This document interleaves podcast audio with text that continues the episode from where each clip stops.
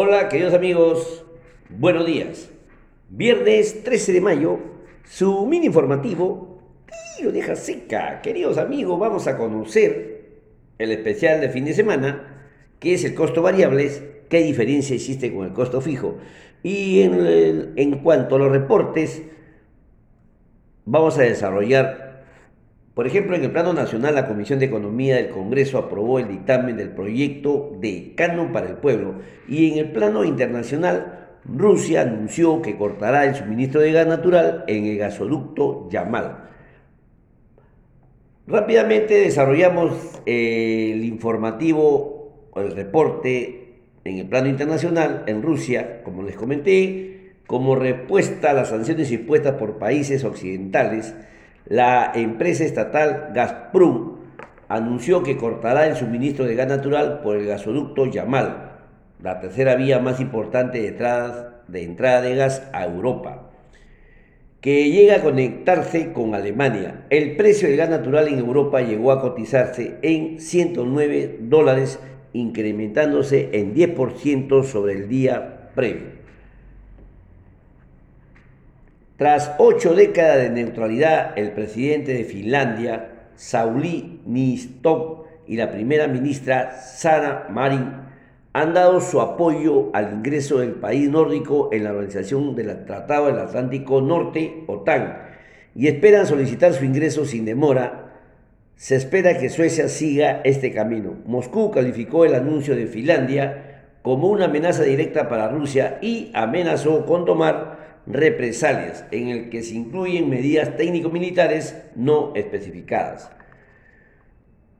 Eh, otro hecho relevante en el plano internacional, el mercado de criptomonedas perdió más de 200 mil millones en un solo día debido a que las criptomonedas Terra, USD y Luna cayeron de 60% y 99% respectivamente.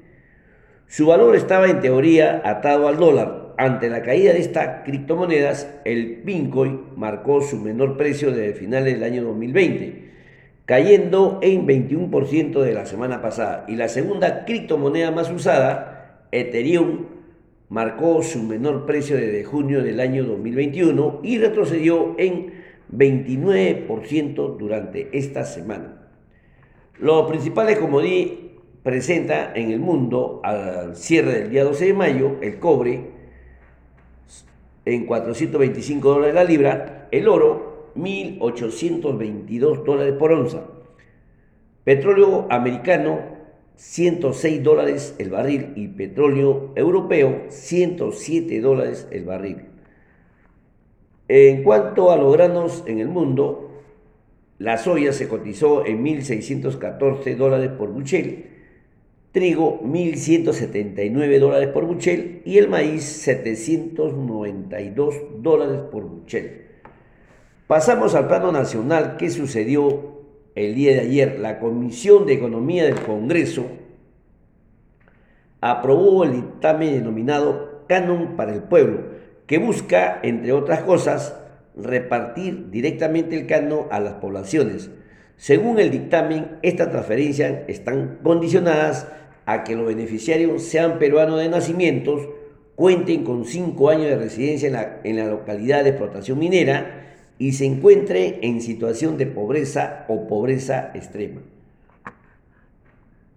El directorio del Banco Central de Reserva del Perú, BCR, acordó incrementar la tasa de interés de referencia en 50 puntos básicos por novena vez consecutiva, hasta 5%. El BCR del Perú indicó que con esta decisión se continúa con la normalización de la posición de política monetaria. Además, indicó que la inflación empezaría a ceder en julio de este año, retornando al rango meta entre el segundo y el tercer trimestre del año 2023.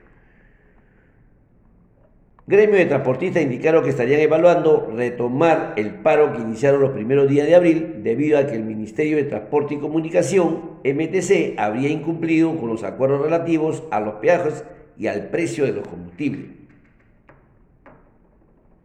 El ministro de Comercio Exterior y Turismo anunció que se aprobó el decreto de urgencia que para autorizar perdón, reprogramación de crédito del programa Reactiva Perú para el sector turismo, como parte de los compromisos de sus carteras en el plan de emergencia del sector turismo.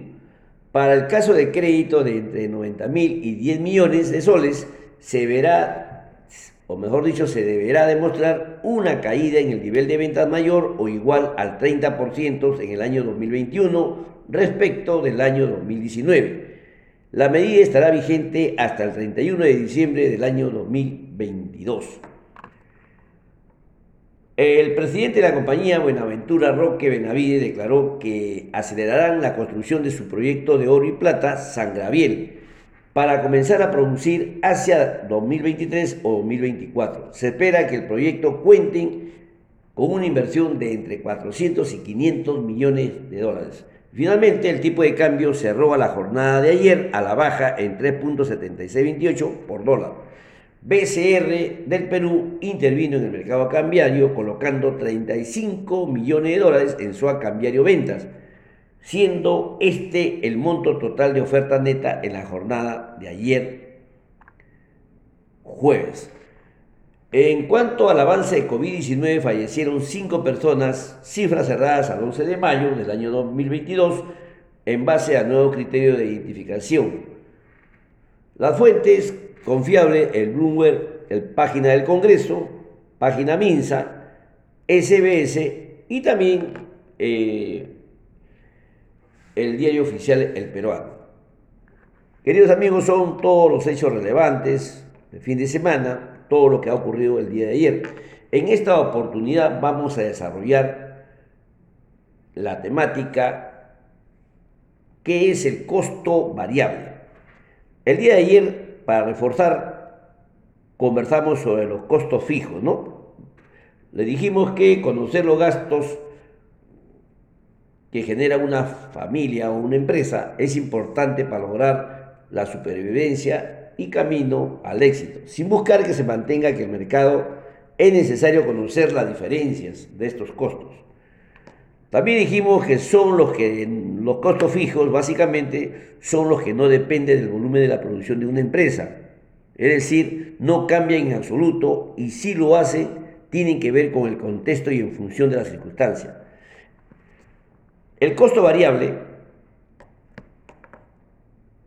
son los que cambian en el nivel de la producción y varían todos los días, meses y años. Así tenemos el precio de las materias primas que varían constantemente, es un costo variable. Siempre van en variación a su volumen del negocio. Por ejemplo, el agua para elaborar las gaseosas, costo variable. Tela, y botones para una prenda de vestir, se denomina costo variable. El cacao para el chocolate, etcétera, etcétera.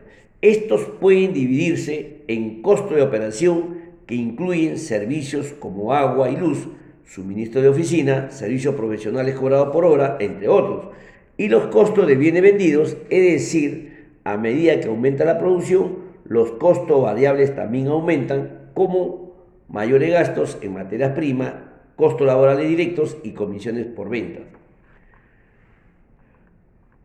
¿Qué tipo de costo conocemos?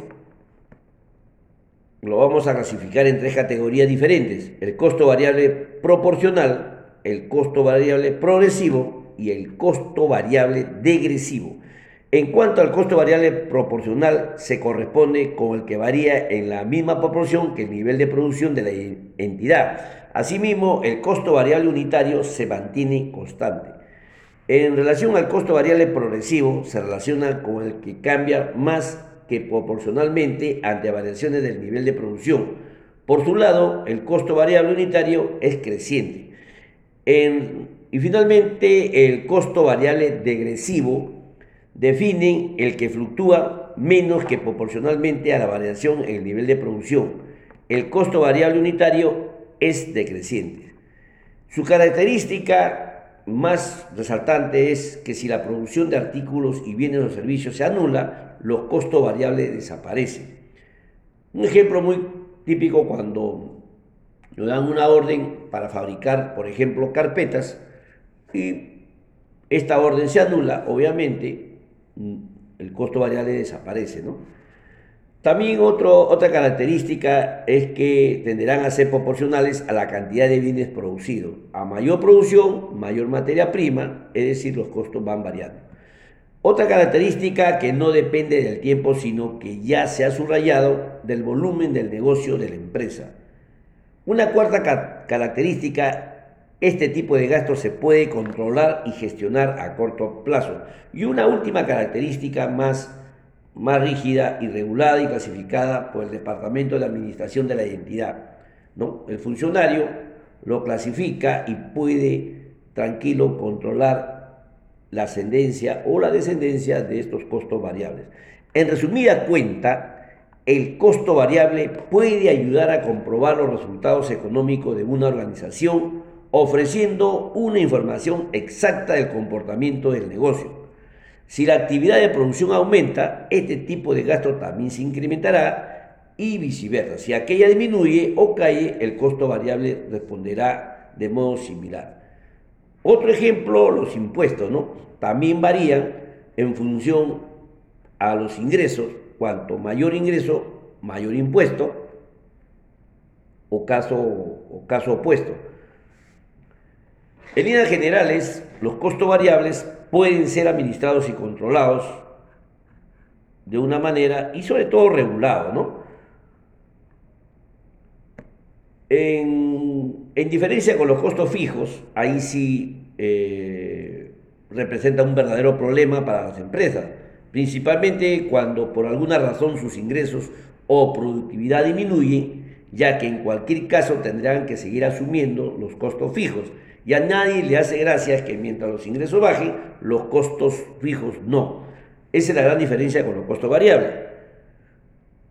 Eh, y obviamente eh, lo ideal es que para una empresa sería que sus costos estuvieran en función a los ingresos producidos. Eso es lo más correcto. Es decir, que solo, que solo tuvieran costos variables, algo que es imposible, pero los costos fijos los podemos regular y lo podemos trabajar a lo más mínimo y buscar el objetivo de una buena gestión de costos. Bien, queridos amigos, esos son todos los la temática de costo variable, hemos conocido la diferencia con los costos fijos. La fuente de esta información, el autor Neuner. Hasta el día lunes, Dios mediante, no sin antes dejarle la frase de fin de semana. El fracaso es el condimento que le da su sabor al éxito. Una frase motivadora del escritor Trauma Capote. El concepto de éxito solo tiene sentido si existe una idea de fracaso al cual podemos contraponerlo. Hasta el día lunes, Dios mediante a cuidarnos y sobre todo, queridos amigos, amarnos los unos a los otros. Hasta el lunes, Dios mediante, gracias.